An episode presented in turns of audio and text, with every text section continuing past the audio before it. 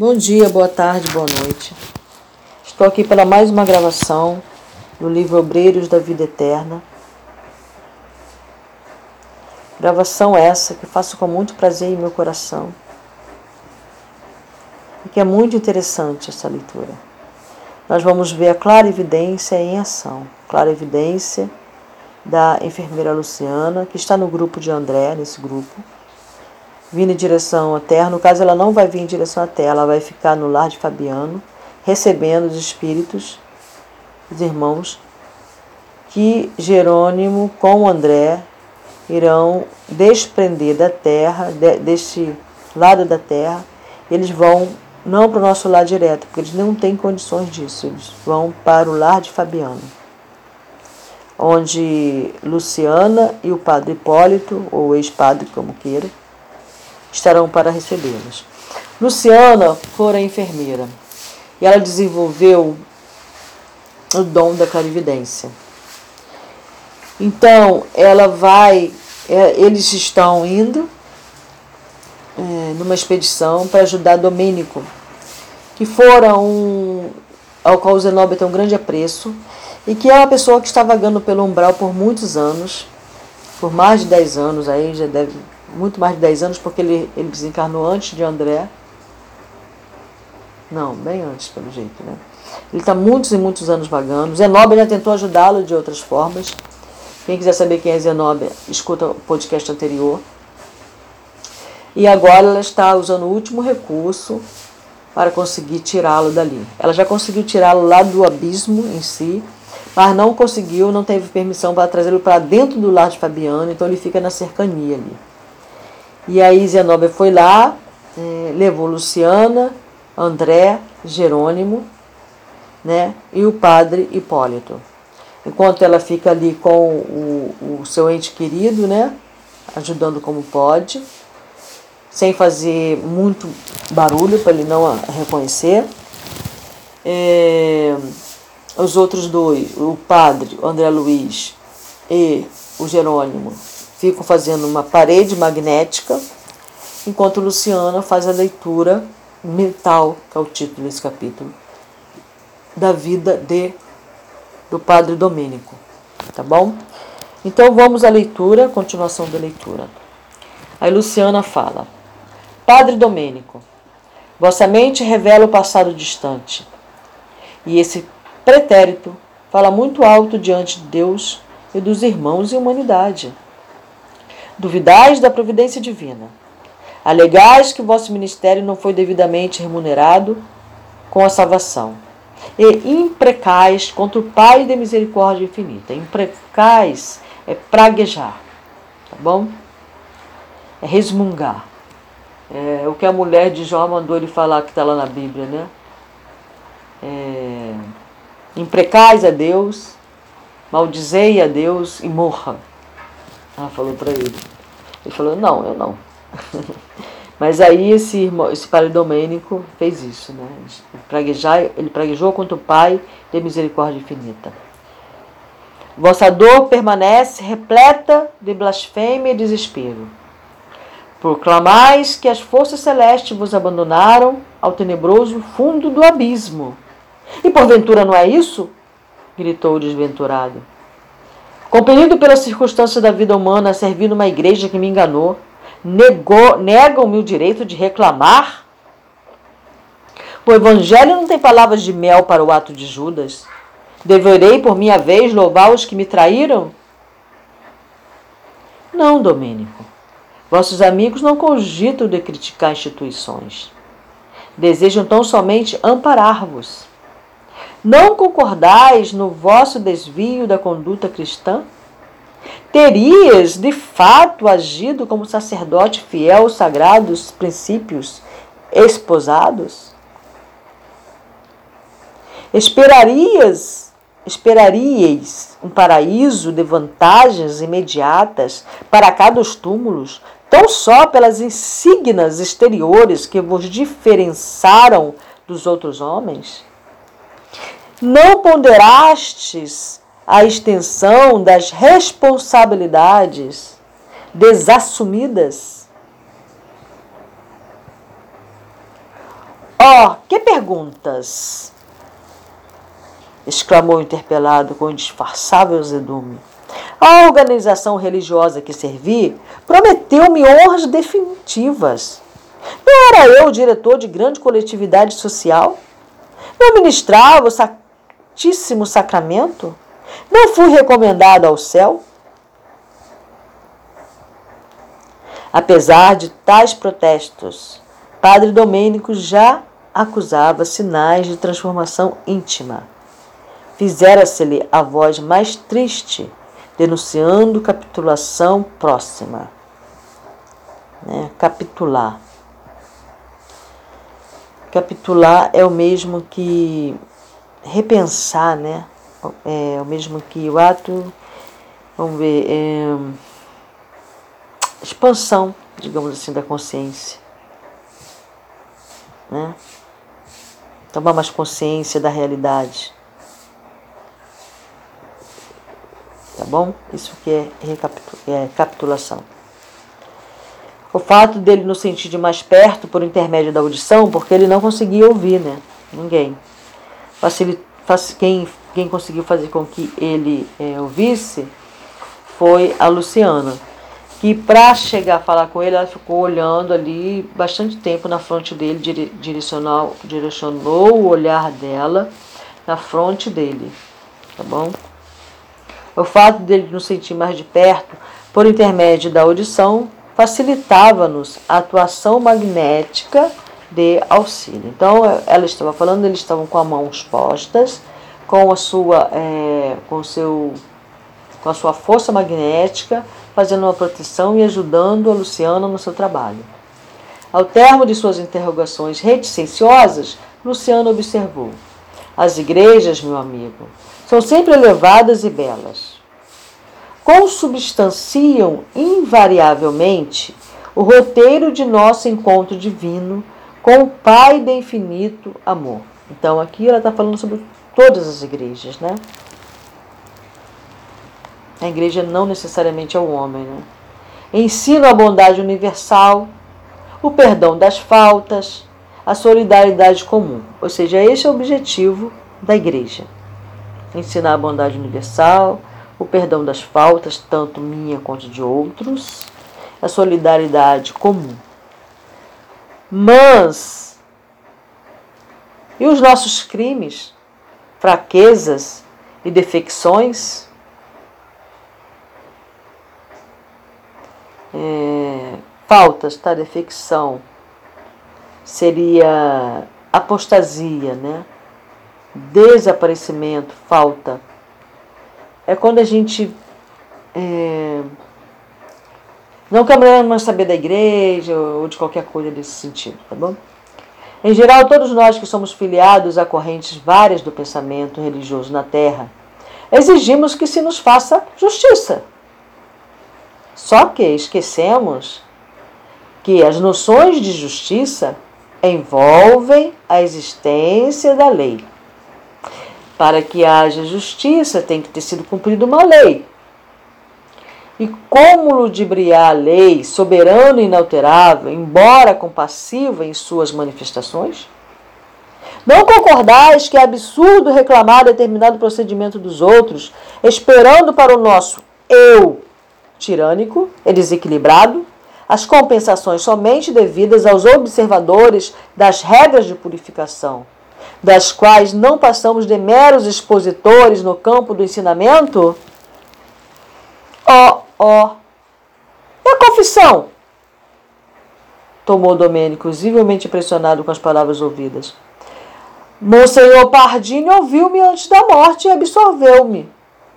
E, e confiaste em semelhante medida? Prosseguiu Luciana. Né? Colega de sacerdócio poderia induzir-vos ao bom ânimo e à coragem necessária ao serviço de reparação futura, mas não conseguiria subtrair-vos à consciência os negros resíduos mentais dos atos praticados. Vosso coração, Padre, é um livro aberto aos nossos olhos. Envolvido nas trevas injuriais o nome de Deus e sua justiça. No entanto, a viva descrição de vossas reminiscências são bastante expressivas. Porque Domênico se calasse humilhado sob vigorosa influenciação magnética de Zenóbia, também, né? Também ela estava, que, que o mantinha nos braços, a clarividente prosseguiu. Vejo-vos a derradeira noite na existência carnal. Ou seja, ela está vendo a última noite da existência carnal dele, tá? Derradeiro quer dizer último. Acompanho-vos em noite fria, sob fortes rajadas do vento de céu sem lua. Né? Desviastes o passo de centro populoso e enveredais por estrada sombria de recanto suburbano. Não somente vos observo a forma física, sinto-vos igualmente o estado emocional. Empolgado pela visão embriagante dos sentidos, penetrais um lar honesto, cego por sentimentos menos respeitoso para com alguém que vos ouviu inadvertidamente as palavras finais de sedução e malícia. Alijastes, né, tiraste, né, a batina escura como quem despe incômoda capa. Envergais agora, na intimidade de pequeno salão verde, perfumado costume de casimira cinza claro. Envergais. Enrolar. Tá? Vestir. Envergais agora na intimidade de pequeno salão verde, perfumado, costume de casimira cinza claro. Então ele tirou a batina e colocou um, um uma roupa, né, um, um, um blusão de casimira perfumado, absorvida por vossas referências gentis, que apenas traduzem propósito de sensação, distante de qualquer sentimento de edificante, certa mulher cede às vossas promessas. Alguém, todavia, demora-se espreitando-vos. Espreitando é um homem que se certifica da ocorrência, né, que estava vigiando a mulher, né?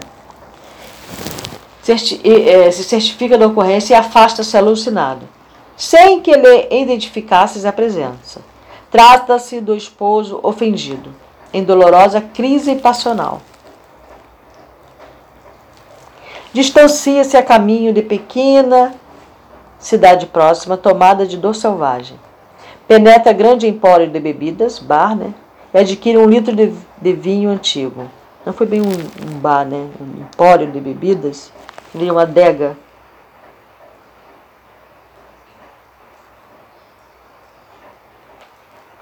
Um centro uma cidade, uma cidade de bebidas. Né? Então deve ser um local onde vende vários tipos de bebida. E adquire um litro de vinho antigo por alto preço.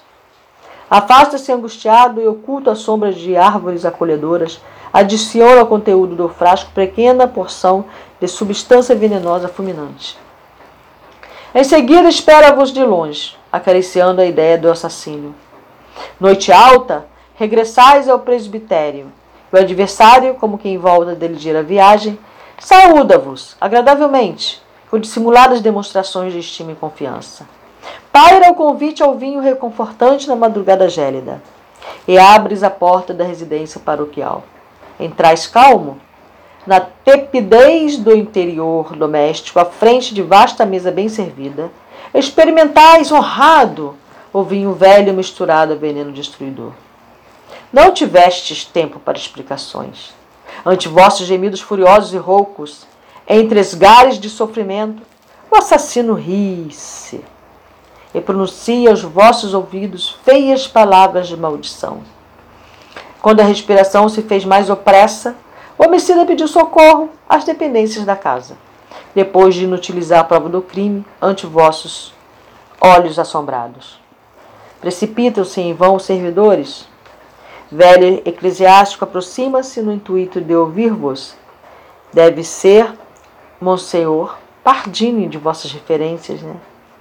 Compreendendo-vos a dificuldade para manter qualquer conversação, Interroga o criminoso que se declara vosso amigo íntimo e esclarece fingidamente que regressava em vossa companhia do próprio lar, onde havias entretido confortadora e longa palestra com ele e a esposa, demorando-se aí por insistência dos dois, o criminoso, revelando piedade irônica, assegura que vos acompanhara à casa paroquial, em vista da noite alta, e que demandara o interior ao vosso convite para reconfortar-se, e que em plena palestra amistosa caíste fulminado por síncope.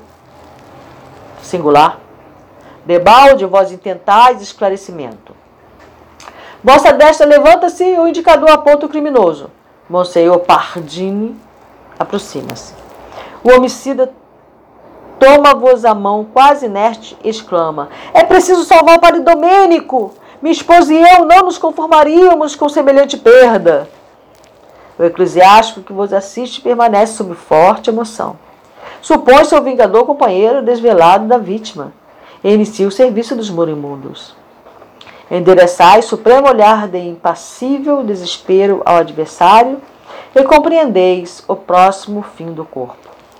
Esfriam-se vos os membros, viscoso suor vos corre, abundante do rosto, e no esforço tremendo pronunciais de maneira quase ininteligível uma frase. Eu, pecador, me confesso. O religioso que vos acompanha, porém, fecha-vos os lábios no intuito de poupar-vos e assevera: Domênico, descanse em paz. Ao sacerdote reto não se faz necessária a confissão do alento derradeiro. Ainda hoje ministrastes a sagrada partícula. Pede a Deus por nós no céu. Em seguida, concede-nos, concede-vos plena absolvição de todos os pecados da existência humana, tratando-vos a personalidade espiritual cheio de santa confiança. A palavra do colega, porém, perturba-vos a consciência. No fundo, sabeis que a morte vos surpreende doloroso abismo. Em vão tentais receber a paz que Monsenhor Pardini vos deseja. Debalde procurais desviar o olhar do envenenador que vos segue mordaz. Debalde encontro, né? Vossas mãos tombam inertes. O religioso amigo segura o crucifixo que não sentes. Vossos olhos param na contemplação da última cena. Abre-se a porta da alcova espaçosa e alguns servos ajoelham-se, em pranto. Não distante, um sino toca fúnebre aviso. Amanhece. Entretanto, semi-inconsciente, fustigado pela dor e pela desesperação, não vos vejo desfrutando as claridades do novo dia que surge. Cá fora, há círios acesos e atitudes respeitosas dos paroquianos que se multiplicam. Visitam-vos os despódios após o laudo médico de bondoso facultativo que intimamente vos crê suicida. É por causa do veneno. Fornecendo, porém, explicações da causa mortes como fulminante ataque de angina, a fim de evitar escândalos e perturbações no círculo sempre venerável da religião. Viu aqui? Ele não declarou, oh, ele era suicida e ficou fazendo fofoca, né, Rose? ele ficou fazendo fofoca para todo mundo dizendo que o, que o, religioso, tá vendo lá o religioso, ó, todo religioso se matou, tá vendo, ó? Não. Ele foi discreto. Ele não precisava falar para as pessoas o que ele concluiu, que nem certo era. Mas aí concluiu que ele, foi, que ele tomou veneno. Né? Mas aí o que, que ele fez? Ele é um pároco, ele é um representante aqui na paróquia de Deus. O que eu vou fazer? Eu vou perturbar as pessoas dizendo que um padre se suicidou? Que era um, um, uma coisa gravíssima. Ele nem poderia ser enterrado dignamente. Nem poderia ter receber extremoção, benção, nada disso. Imagina o escândalo que seria. Então, o que ele fez? Ele morreu de ataque de angina. Ponto. Minha palavra final, a palavra final é minha, eu vou dizer isso e pronto, acabou. Por quê? a fim de evitar escândalos e perturbações no círculo sempre venerável da religião. Eu sei que aí vai vir os defensores da verdade a qualquer custo, né? Eles, não, a verdade tem que ser dita. Nem sempre, amigos. A verdade, ela só serve quando ela vai trazer um bem. E ela tem um momento certo de ser dita. Tudo tem que ter equilíbrio. Tudo tem seu momento, tudo tem a sua hora. A verdade dita fora da hora, ela vai trazer dor, tristeza, revolta. E no momento certo, apropriado, ela vai, pode trazer uma certa revolta, uma certa dor, mas ela vai trazer também uma certa compreensão. Ela vai fazer um sentido, ela vai fazer parte de um contexto, sabe? Quando você fala essa verdade fora da hora, ela está fora de contexto. Você se considera o dono dela. A gente se considera dono de tudo, né? No final a gente não é dono de nada. Mas não é dono de nada. Entendeu? Nem da tal verdade que a gente proclama com tanta. Oh, nossa, eu sou o dono da verdade. Não, não é. Não, não sou. Tá bom? Então, se é preciso lançar mão de uma mentira para evitar naquele momento escândalos, perturbações, lógico que ele ficou com isso na mente, né? ele ficou perturbado em si essa pessoa. Mas ele resolveu guardar isso para ele. Tá bom? Há pessoas que choram, sinceramente. E ouço comentários religiosos, continuando a Luciana, né? Ao vosso pastoreio sacerdotal. Dentro de vós, todavia, prevalece imensa noite. Gritais como cego ao abandono, no primeiro instante de seguir inesperada. Porém, ninguém vos ouve. Relacionais o crime de que foste vítima. Rogais providências contra o matador. Mas os ouvidos humanos agora permanecem em outras dimensões. Buscais o recurso de fugir, mas invencíveis grilhões vos ligam ao cadáver. Ao crepúsculo, processa seu enterramento. Abre-se o templo suntuosamente ornamentado com flores roxas, cânticos tristes evolam-se do couro e toda a nave cheira a incenso, né? toda a igreja. Né? Com grande pompa em todas as minudências, das Ezequias. Nós já vimos essa palavra, né? Cerimônia fúnebre, tá? Vosso corpo desce ao último abrigo. Entretanto, permaneceis ligados, ligado às vísceras decompostas. Você sabe, né, o que é víscera, né, crianças? Órgão que estão contidos nas cavidades do corpo como cérebro, pulmão, coração, fígado, tá?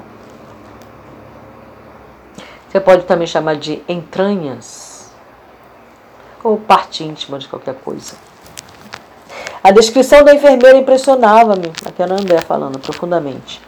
A entidade infeliz parecia tocada nas mais recônditas fibras do ser. Após breve espaço, Luciana prosseguiu com o sepultamento do corpo, começaram para a vossa alma infinitos padecimentos. Permaneceis atormentado pela ansiedade, pela fome, pela sede e pela dor. Não posso precisar quanto tempo gastais em semelhante angústia. Sinto, porém, que a entidade sofredora de certa mulher vos visita o sepulcro. Estendem-vos braços horrendos. Eu, sob impressão de pavor, conseguistes desatar o laço ainda restante que vos prende ao corpo disforme, fugindo a praguejar. Vosso quadro consciencial modifica-se. Recordais o drama da infortunada que vos apareceu, suplicante. Ó, oh, foi também vítima de vosso poder fascina fascinador. A leitura mental de vossas lembranças revela as particularidades da experiência final da tresloucada. É a pessoa desvairada, né? Enlouquecida. Pobre mulher crédula e confiante. Vejo-a chegando ao presbitério em tempestuosa noite. Experimentais a emoção inferior do homem menos digno que sente um império absoluto sobre a presa. A pobrezinha, todavia, chora e roga-vos auxílio. Pronuncia palavras de comover corações de pedra, mostrando indefinível desalento. Perceba o que diz. Confiou excessivamente em vossas promessas e cedeu aos vossos caprichos de homem vulgar. A princípio, acreditou que não adviriam desagradáveis consequências? Certo da possibilidade de fugir a quaisquer observações. Sabias engodar-lhe a inexperiência, né? ele sabia enganá-la em sua experiência, em assuntos afetivos, e proclamáveis a inocência de semelhantes relações. Então ele ia enganando essa, essa, essa paroquiana, como se chamada, né? Ardilosamente, né? Engodar-lhe, né? Enganar é, ardilosamente. Aquela menina ingênua, né? É, inexperiente em assuntos de amor. E disse que aquela que relação era inocente. Contudo, agora anunciava-se um filhinho. Né? E aí essas desagradáveis consequências daquilo que ela falou a menina ficou grávida, preocupando-lhe o coração. Quem a socorreria? Quem lhe restauraria a paz familiar? Não seria melhor a legalização dos laços existentes entre ela e o padre Domênico? Não deveriam esperar honrados a dádiva de um filho abençoado por Deus? Escutastes as rogativas sem abalo moral. Com a frieza dos homens de fraseologia brilhante, Invocaste o dever sacerdotal como justificativa da impossibilidade. Comentaste as convenções humanas e, por fim, propuseste a conciliação do problema com um casamento apressado e indigno entre a vítima e o último de vossos servos. A jovem soluça convulsivamente, afirmando justa repulsa. Continuais na argumentação prudente e preciosa mas com evidentes sinais de loucura. A infeliz abandona-vos precipitada, ganhando a via pública sob a chuva torrencial. Acompanho-a. Regressa ao lar paterno, fundamente desequilibrada pelo vosso golpe impiedoso. Ah, que horror!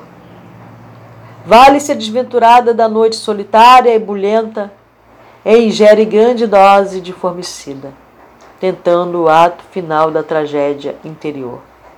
Ninguém lhe escuta os rugidos de sofrimento selvagem, porque os trovões ribombam no céu. Ao amanhecer, todavia, um pai aflito corre ao vosso retiro repousante e coloca-vos ao corrente do fato morrera-lhe a filha misteriosamente. Como aclarar a situação? Não procedia com acerto, buscando o conselho sacerdotal? Recebeis a notícia disfarçando dificilmente a emoção, repetindo textos evangélicos para consolar o amigo confiante. Preocupado, ponde-vos a caminho da residência enlutada. No entanto, Sinto-vos perfeitamente o estado mental. Não vos aflige a perda de alguém que vos poderia estorvar a tranquilidade. Preocupa-se a descoberta de algum recurso aparentemente digno que vos conserve a cavaleiro da situação imprevista.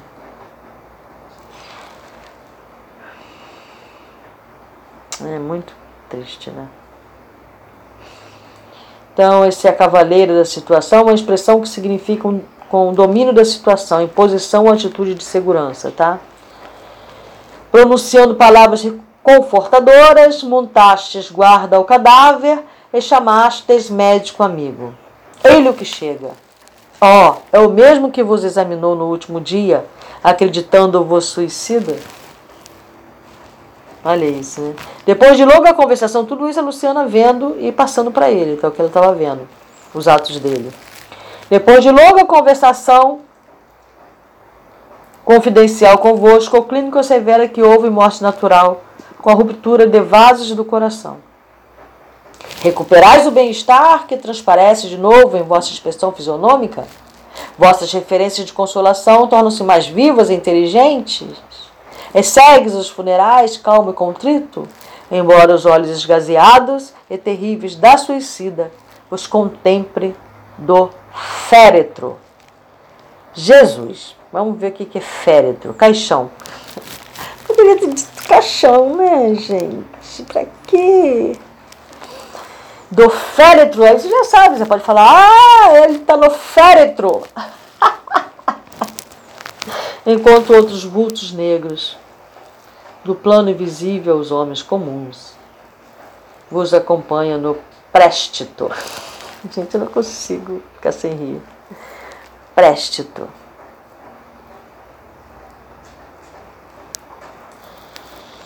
Procissão. Acompanhamento. Então, é isso. São almas vingadoras que vos seguem tenazes, enquanto outros vultos negros do plano invisível aos homens comuns, vos acompanha no péstito. São almas vingadoras que vos seguem tenazes. Ele já tinha feito muitos outros inimigos, ou algo semelhante a esse, né?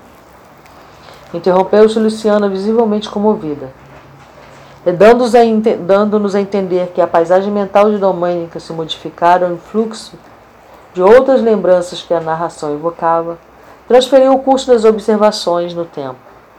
Né? Porque se ela ficasse lendo todas as lembranças que está ouvindo ali, né?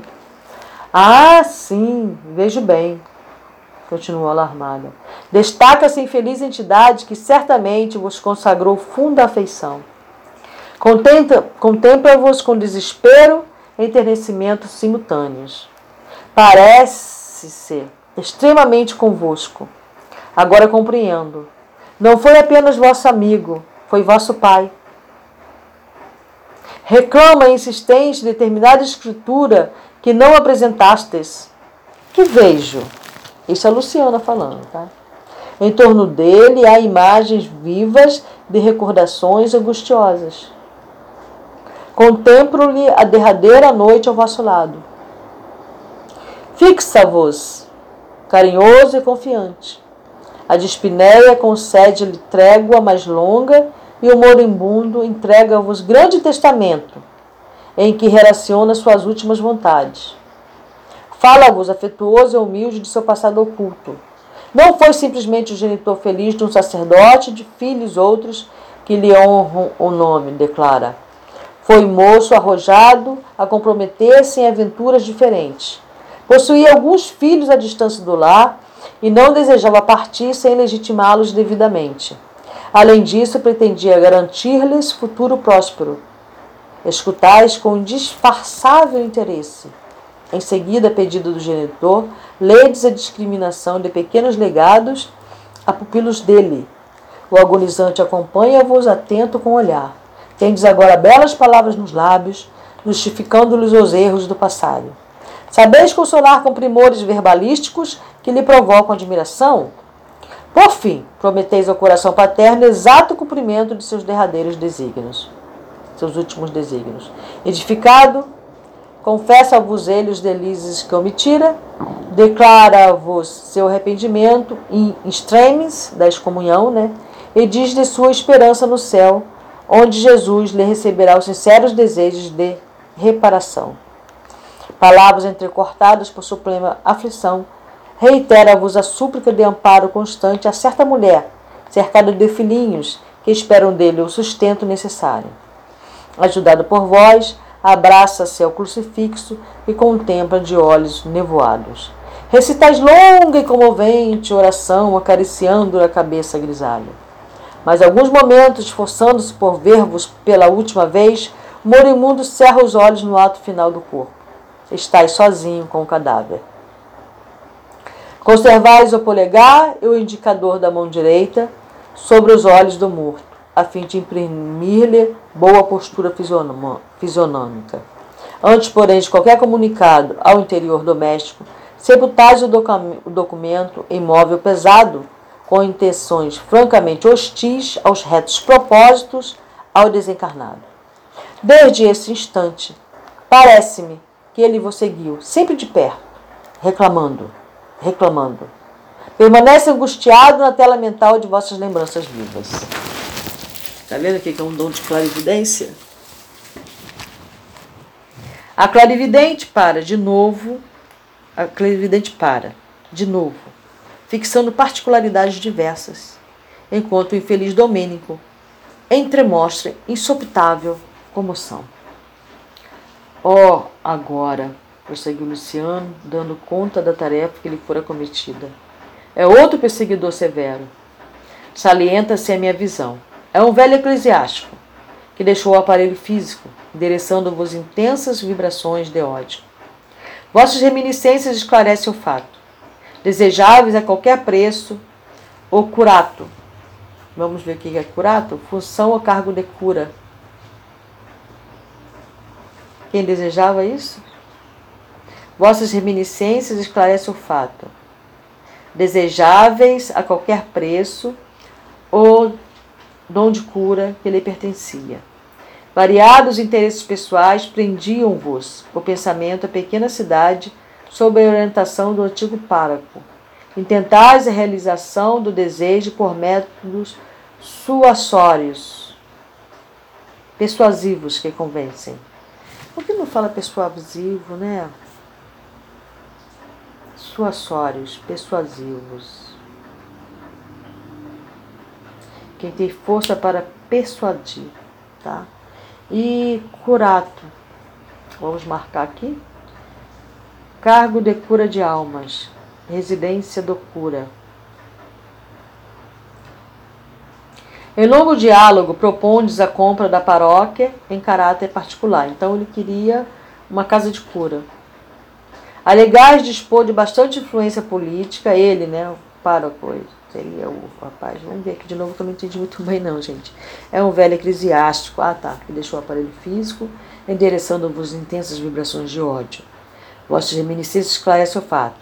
Este pároco, né, esse eclesiástico, desejava a qualquer preço o curato, ou seja, uma casa de cura que lhe pertencia.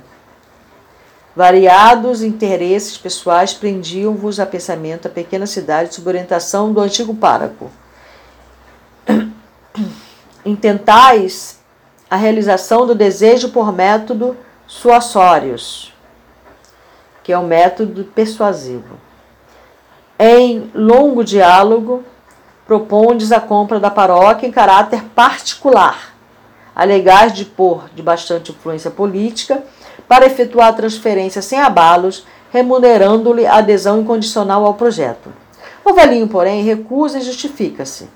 Permanece junto àquele rebanho desde muitos anos. Além disso, está velho e doente. Servir a igreja com as melhores forças de seus bons tempos de saúde física e espera a possibilidade de morrer ali, respirando o ar amigo de seu pequeno pomar. Reconhece vossa superioridade na questão, considerando-vos as relações prestigiosas no seio do clero e da administração pública, e assegura que, se outros fossem as condições, cederia o lugar sem qualquer remuneração ou relutância. Então ele quer comprar o lugar, né? Os médicos, entretanto, recomendam-lhe a residência no litoral, para que a atmosfera marinha lhe facilite o esforço do coração. A rogativa comoveria qualquer. Ouvistes, concordastes e apresentais despedidas, arquitetando novo plano. Dali mesmo, sem qualquer escrúpulo, partes em visita pessoal ao bispo da diocese, a quem expondes com fingida humildade a solicitação que vos preocupa. É enganado, o dignatário da igreja ouve atenciosamente e aceita o que propondes, recomendando, porém, prévia audiência de seus assessores diretos. Não tendes dúvidas ou, pre, ou ponderações desculpa, de qualquer natureza. Gratificando companheiros altamente colocados, conseguiste que o amigo sacerdote fosse removido compulsoriamente para longínquas paróquia de montanha, onde o ancião morreu sem delongas, odiando-vos de morte. Intoxicado pela cólera, cólera e pelos reiterados desejos de vingança, está cego às, às manifestações da espiritualidade superior, cercando-vos com ira implacável. Apego, apego, apego, né? Ele era um pároco.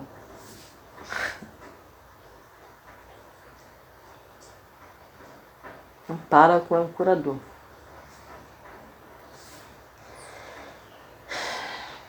Novo intervalo da clarividente. Luciana, porém, recomeça a exposição. Imagina como ela deve estar cansada. Estou cansada só de ler. Agora surge determinada mulher. Está vendo outra situação dele. Parece-me que desencarnou depois de melindrosa operação nos olhos. Sim, a vossa tela de reminiscência fala bem alto. Foi vítima de vosso poder fascinante de homem dominador. Ele ao vosso lado no último encontro, ainda na esfera carnal. Acabaste a refeição lauta da manhã, quando alguém bate a porta paroquial. Trata-se de pobre mulher, envelhecida prematuramente, quase cega, conduzida por anêmico menino de nove a dez anos, que vos suplica auxílio. Ante a frieza de vossa recepção, a infortunada em palavras sentidas, invoca o passado de leviandades e pergunta se esquecestes o filho que lhe colocastes nos braços. Chora, gesticula e explica-se. Trabalhara sinceramente pela própria reabilitação, mas em toda parte acusavam-no de prostituição e ociosidade. Lutara heroicamente por manter o filhinho à custa do serviço honesto, mas adoecera, sem qualquer proteção, e ali estava quase cega, implorando socorro. Se pudesse, pouparia ao filho ainda criança a humilhação de conhecer o pai desalmado. Entretanto, o pequenino abeirava-se da morte. Surpreendera-o a tuberculose devoradora e suplicava-lhe auxílio financeiro para o tratamento indispensável. A criança contemplava, a criança contempla-vos triste e confiante. Ouvistes indiferente e ensaiastes resposta estranha. Ao vosso toque particular de companhia, determinado servidor aparece conduzindo cães bravos que ameaçam os pobres pedintes, forçando-os a fugir espavoridos. A criança no último degrau da anemia morre sem recursos. E a mãe infeliz desencarna em pavilhão da indigência, com o sinistro desejo de vingar-se de vós de qualquer modo. Interrompera-se Luciana novamente, como para fixar minúcias apenas visíveis a seu olhar. De súbito exclama: Oh, que horror! Vejam mais. Diferente mulher de olheiras fundas e negras vestes. Não terminou a observação, todavia. Nesse instante, o desventurado proferiu um grito terrível. Desfez-se em lágrimas e exclamou, alucinado de sofrimento moral: Basta, basta! Soluços atrozes lhe arrebentaram do peito opresso, sem solução de continuidade. Zenóbia, que lhe mantinha a cabeça no regaço amoroso. Tranquilizou-nos em tom discreto. Domênico melhora, graças ao nosso divino médico. Para o espírito culpado e sofredor, as lágrimas são também uma chuva benéfica que refrigera o coração. Para um espírito culpado e sofredor, as lágrimas são também uma chuva benéfica que refrigera o coração. Logo após, permaneceu silenciosa enquanto a seguíamos, enternecidos de mente voltado para a prece. Depois da longa crise de pranto de Domênico, a diretora da casa transitória solicitou ao padre Hipólito que semeasse novas ideias no terreno consciencial arado pela dor, notificando-nos que tomaria alguns minutos para convocar mentalmente a ex-genitora do antigo pároco desencarnado, para que o mísero fosse reconduzido à esfera da crosta, ou seja, reencarnado, né? A esfera da crosta no processo inicial da reencarnação futura. Então, dali mesmo ele ia reencarnar. A orientadora entrou em funda meditação, ao passo que Hipólito reergueu a voz dirigindo-se ao mendigo de luz. Mendigo de luz. Irmão Domênico. Agora ele, o padre vai encaminhá-lo de volta. O Senhor misericordioso. Ai, desculpa, gente. Irmão Domênico, o Senhor misericordioso ouviu-nos a rogativa. Desejas efetivamente a redenção?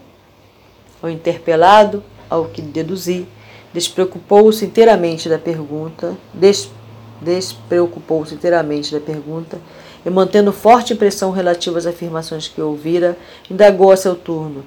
Ah, existe então a justiça divina anotando-nos as faltas? Há cadastros tão minuciosos para os mais secretos feitos do espírito? Trazemos na própria consciência o arquivo indelével dos nossos erros, comentou Hipólito, com inflexão de piedade. Como os justos são portadores das notas íntimas que os glorificam diante do Pai Altíssimo. Cerra para sempre, meu amigo, a porta do ego inferior. Cala a vaidade, o orgulho, a impenitência. Não maldigas. A igreja que nos reunia no círculo carnal é santa em seus fundamentos. Nós é que fomos maus servos, desviando-lhe os princípios básicos para a satisfação de instintos dominadores. Procurávamos o reino transitório do poder temporal por meio de puras manifestações do culto externo, aliado à política corruptora, olvidando deliberadamente o reino de Deus e sua justiça. Poderemos culpar, porventura, as mães devotadas pelos crimes voluntários dos filhos? A Igreja Universal de Jesus, o Cristo, que congrega todos os seus apóstolos, servidores, discípulos e aprendizes, é mãe amorosa e fiel de novo, soluçante, o espírito infortunado revela-se ferido nas fibras mais, mais íntimas, provocando-nos comoção e lágrima. Não condenes, prosseguiu o companheiro. Quantos antigos superiores nossos espiam nas regiões tenebrosas? Quantos se enganaram honrando no mundo a si mesmos, esquecendo o Senhor que passou fazendo bem? Muitos dos, entre aspas, tá isso, tá? Muitos dos dignatários orgulhosos que nos dirigiam às atividades com o cálculo a presidir-lhes as deliberações, baixaram ao sepulcro em solenes exéquias.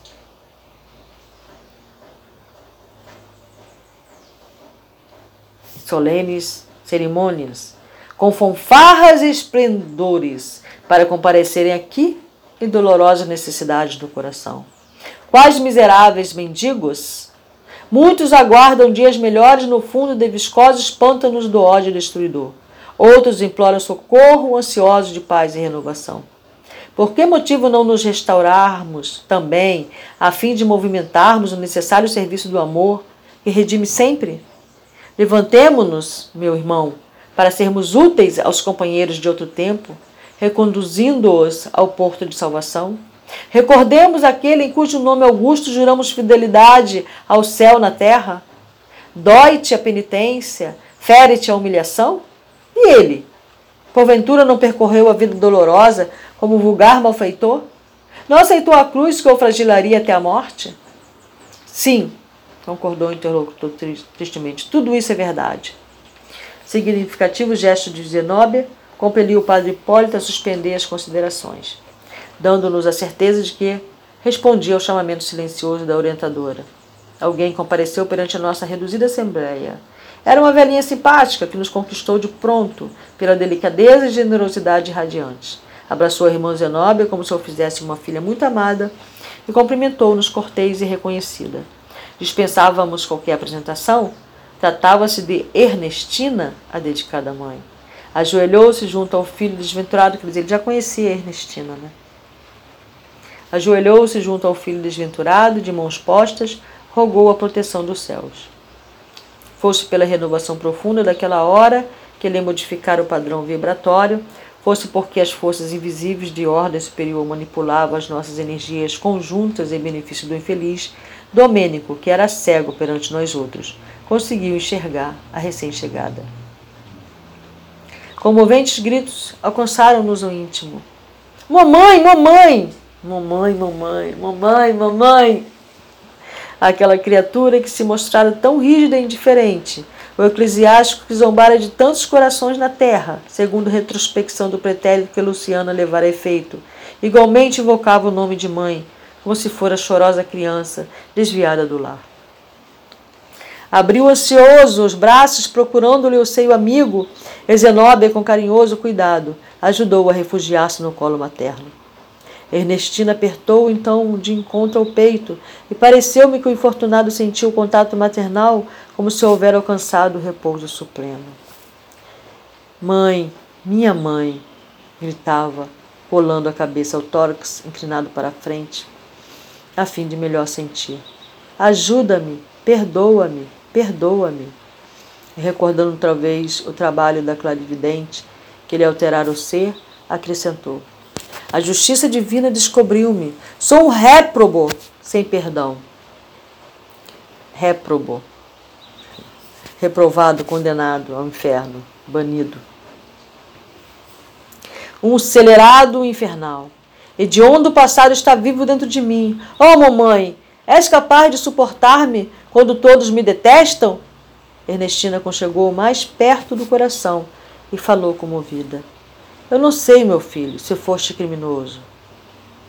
Sei que te amo com toda a alma. Sei que sentia profunda saudade de tua presença carinhosa, no desejo enorme de sentir-te de novo junto de mim. Que haveria de mais belo para meu coração que o doce enternecimento desta hora? Deixa que nasçam em ti pensamentos de júbilo e reconhecimento ao Pai de inesgotável bondade, que nos reúne compassivamente. Medita um instante, Domênico, sobre a grandeza divina e certifica-te de que ninguém permanece ao abandono. O pensamento de gratidão a Deus dentro das sombras do sofrimento é como um raio brilhante de aurora, preludiando a vitória plena do sol sobre as trevas densas da noite. Qual de nós não terá sido defrontado pela tormenta da ignorância? Todos tivemos pedras e espinhos na longa estrada da redenção. Muitas vezes caímos, entretanto, a mão invisível do Senhor arrebentou-nos, misericordiosa, do mergulho na lama ou das furnas do abismo. Tem coragem e levanta-te intimamente para o novo dia. O mísero contemplava elevado, como se tivesse sob os olhos a mais formosa visão de sua vida. Sou, porém, um malfeitor, réu de crimes sem perdão. Falou tristemente. Não, meu filho, alongou-se a palestra paterna. Foste enfermo, como nós outros. Escutaste as sugestões do mal e cultivaste úlceras dolorosas. Desequilibraste o coração, resvalando no despenhadeiro. Não te esqueças, porém, de que Jesus é o divino médico. Aceita a tua necessidade de medicação e dirige-te a Ele na súplica sincera de que deseja a cura real para a vida eterna. Nós outros, os que intentamos auxiliar-te, não chegamos ainda à posição dos que tudo podem ou que muito sabem. Somos trabalhadores interessados em nossa própria iluminação pelo trabalho incessante na execução da vontade do Altíssimo. Desenvolvemos nossas faculdades superiores sem abalos e sem milagres adquirindo valores novos ao preço de nosso próprio esforço, na paciente edificação de nosso espírito para Deus. Acreditarias, porventura, que tua mãe estivesse no paraíso em gozo beatífico, inteiramente esquecida de seus imensos débitos para com todos aqueles que lhe partilharam o afeto e a luta nos serviços salvadores da carne terrestre? Admit Admitirias acaso que apenas o carinho materno me garantiria a posição definitiva no campo celestial? Não, Domênico. Horizontes diversos abrem-se para nossas almas no universo infinito. Nossas existências são, são dias abençoados de trabalho em que é o sol do dever nobilitante e as chuvas da experiência construtiva. Desabrocham e crescem nossas faculdades divinas para a eternidade. É verdade que os erros deliberados turvam-nos a consciência compelindo-nos a gastar valiosas possibilidades de tempo na luta reparadora. Mas o Senhor jamais nega recursos de retificação aos que lhe rogam socorro. meu propósito fiel de reconquistar a harmonia divina. Após a travessia do túmulo, continuamos trabalhando e edificando, iluminando e redimindo. Não desejarias, portanto, aderir ao nosso serviço de elevação? Não pretenderás fugir ao círculo de sombras a fim de ganhar os caminhos bem-aventurados da luz? O olhar do infeliz adquirira diferente expressão. A palavra incisiva e branda de Ernestina transformava-lhe a mente, pouco a pouco, reconhecendo o efeito de suas advertências salutares. Prosseguiu a devotadora benfeitora. Não seja a recordação angustiosa dos tempos idos obstáculo insuportável à realização de que necessitais presentemente. Todos aqueles a quem feristes não desapareceram para sempre. Prosseguem tão vivos quanto nós, e poderás, na condição de servo humilde, buscar os credores de outra época, atendendo em teu próprio benefício à exigência do resgate necessário. O êxito, entretanto, pede um coração ardente na fé viva e um cérebro desassombrado, pronto a compreender o bem e a praticá-lo. Sem a esperança arrojada e sem espírito de serviço, dificilmente saudarás o débito pesado que te prende a alma a esferas grosseiras e inferiores. A fim de conquistar semelhantes valores, considera a eternidade o infinito amor de Deus. Não te encarceres em ponderações de natureza humana, vendo sacrifícios onde apenas palpitam sublimes oportunidades de ventura e redenção. Se a consciência te acusa, roga Jesus, orvalhe o teu íntimo de santificada esperança. Basta uma gota desse rocio divino para que o deserto da alma floresça e frutifique em bênçãos de paz e felicidade para sempre. Não desanimes, Domênico. Deus permite que a alvorada siga a noite escura. Porque não confiamos de maneira absoluta no supremo poder? Somos nada, meu filhinho, mas o Pai misericordioso tudo pode. A presença reconhecida de sua mãe completara-lhe a modificação benéfica. O sofredor, como o náufrago desesperado, atingindo porto amigo e reconfortante. Esquecer as palavras odiendas e blasfemas de minutos antes e, conchegando seu coração materno, rogava: Minha mãe, o infortúnio colheu o meu espírito desventurado. Não me abandones, não me abandones. Nunca, disse a nobre matrona desencarnada, sufocando as próprias lágrimas.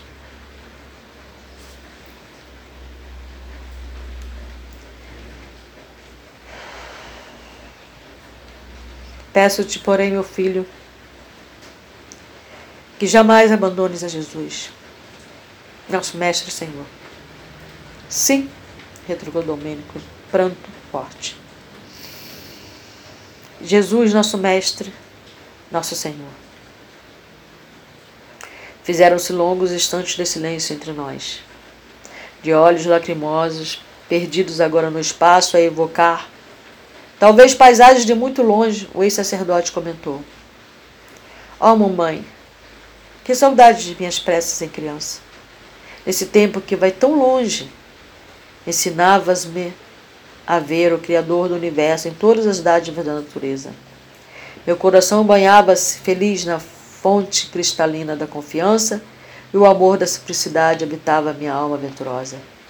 Depois, no torvelinho do mundo, pervertir-me ao contato dos homens ambiciosos e maus. Em vez da piedade, cultivei indiferença. Em lugar do amor fraterno, legítimo e ativo, coloquei o ódio inexorável aos semelhantes. Ocultei o coração, exibi a máscara. Fugi às verdades de Deus e fantasiei-me de humanas ilusões. Porque fraquezas singulares pode o homem operar semelhante permuta? Porque menosprezar tesouros de vida eterna e mergulhar-se em tão sinistros enganos? Ó, oh, tu que conservaste a doce confiança do primeiro dia, que nunca sorveste o venenoso absinto que me bebedou na terra, Faz-me esquecer, esquecer por piedade o homem cruel que eu fui.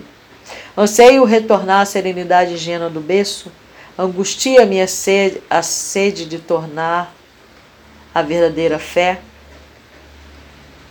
Ajuda-me a dobrar os joelhos novamente e rezar de mãos postas para que o Pai do céu me faça esperar sem aflição e esquecer o mal sem olvidar o bem. Ernestina, extremamente emocionada, auxiliou a posternar-se, amparando, porém, com inexcedível ternura.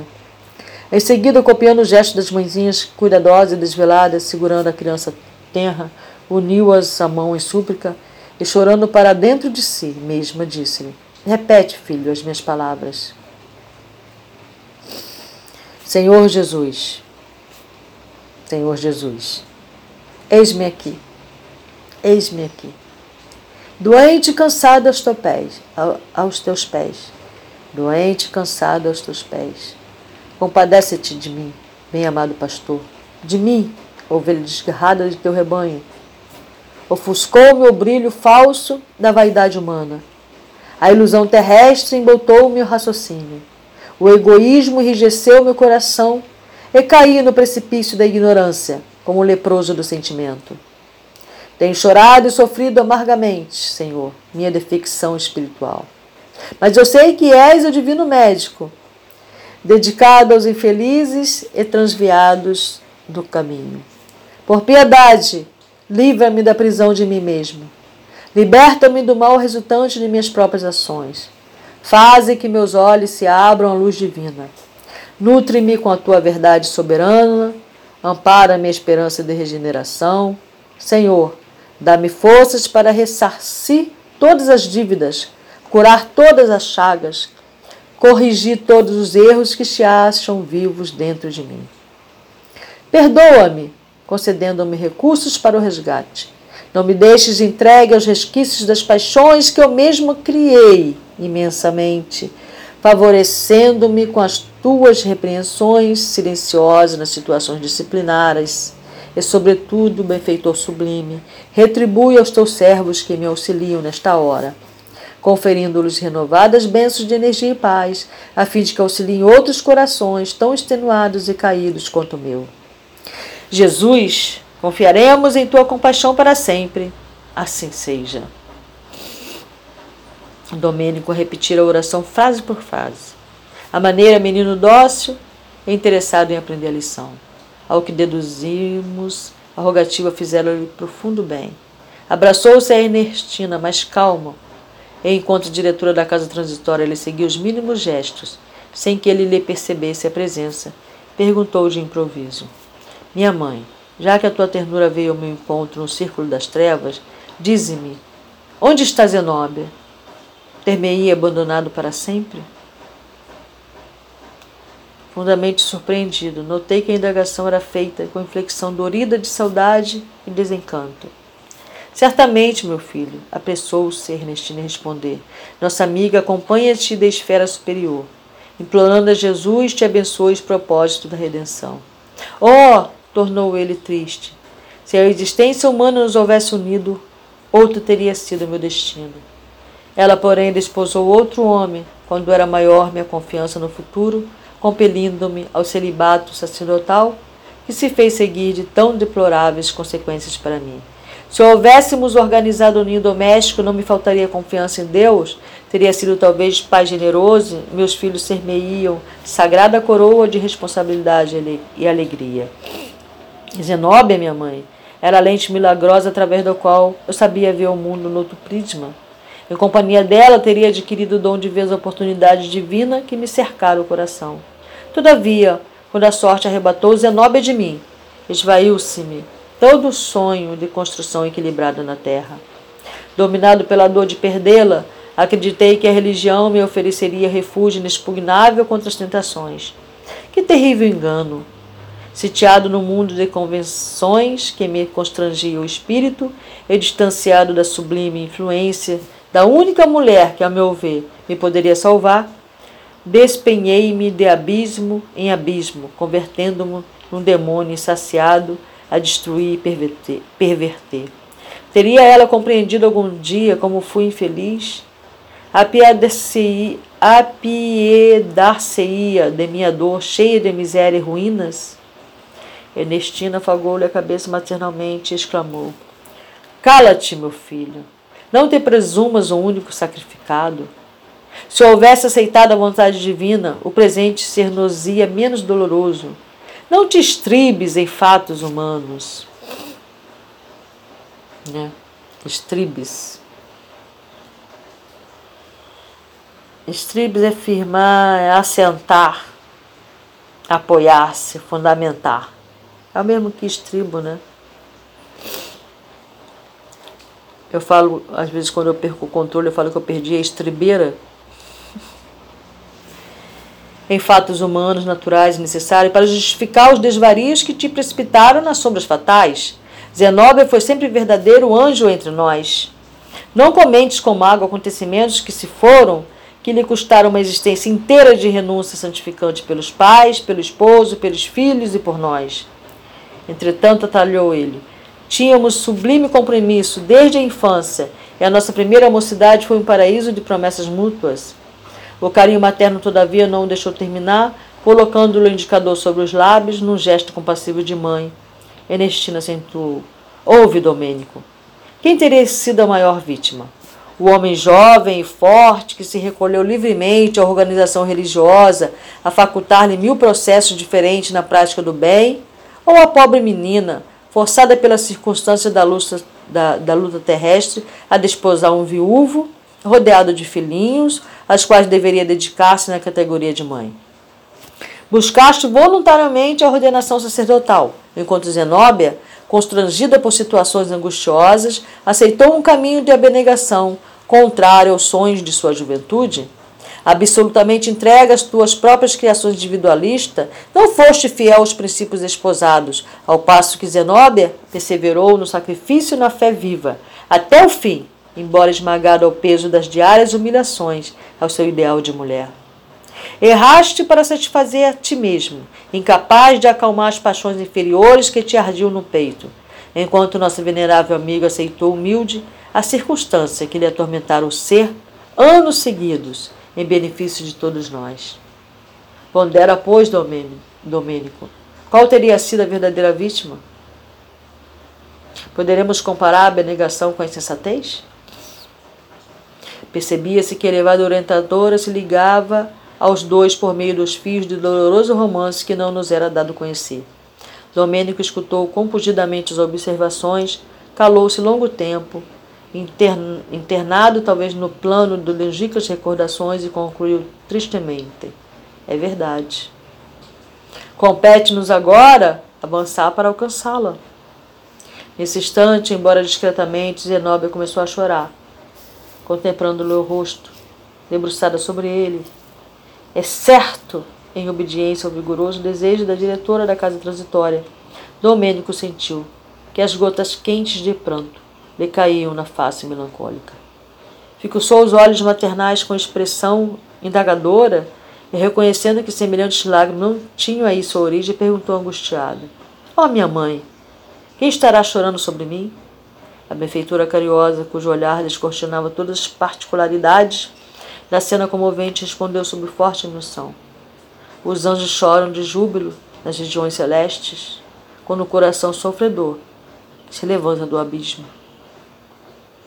O ex-sacerdote meditou longos momentos, dando-nos a impressão de grande alívio. Compreendendo a oportunidade feliz, Ernestina convidou: Vamos, filho. Movido pela misericórdia divina, o relógio do tempo fez soar para teu espírito a hora abençoada da redenção. A porta do resgate abre-se de novo à tua alma oprimida. Que o céu nos abençoe. Irei contigo, mãe, aonde quiseres, respondeu o infortunado sem amargura. A aventurosa mãe endereçou-nos expressivo olhar de agradecimento, enlaçou-o nos braços como se o fizesse a uma criança enferma e partiu, suportando o valioso fardo, em direção à crosta planetária, a desafiar jubilosa e feliz as sombras densas. Novamente a sós, reparei que a irmã Zenóbia se mantinha transfigurada ditosa. Enxugou as lágrimas, revelando nos olhos alegrias desconhecidas. Estendeu-nos a destra em sinal de gratidão e contentamento. E contemplando talvez a paisagem do futuro, demorou-se em meditação, na qual certamente enviava seu hino interior de reconhecimento ao Altíssimo. Em seguida fitou-nos tranquila e falou: Irmãos, que o Senhor lhes com recompensa e colaboração fraternal, repartindo com todos a felicidade que me atingiu. Graças a ele, aos dedicados amigos, acabo de vencer uma grande batalha na guerra do amor contra o ódio, da luz contra as trevas, do bem contra o mal, em que me encontro empenhado desde muitos anos. Logo após, atendendo ao plano de trabalho organizado pela sábia orientadora, nos reunimos aos diversos, reuníamos aos diversos auxiliares que se detinham à distância, a fim de nos comunicarmos com os filhos da ignorância e do infortúnio, temporários habitantes do abismo. Louvado seja Deus, para sempre seja louvado, né? Não dá nem para fazer comentários, né? Teve muitos momentos de comoção, né? Que eu vi a cena, que eu vi as situações, situações minhas, né? Também, sei lá. Então, é, é isso. Mais uma semana, mais um dia. Esse dia seja abençoado que nós possamos entender a dádiva, a bênção, a graça divina da vida. A paz de Jesus esteja com todos nós. Louvado seja Deus, para sempre seja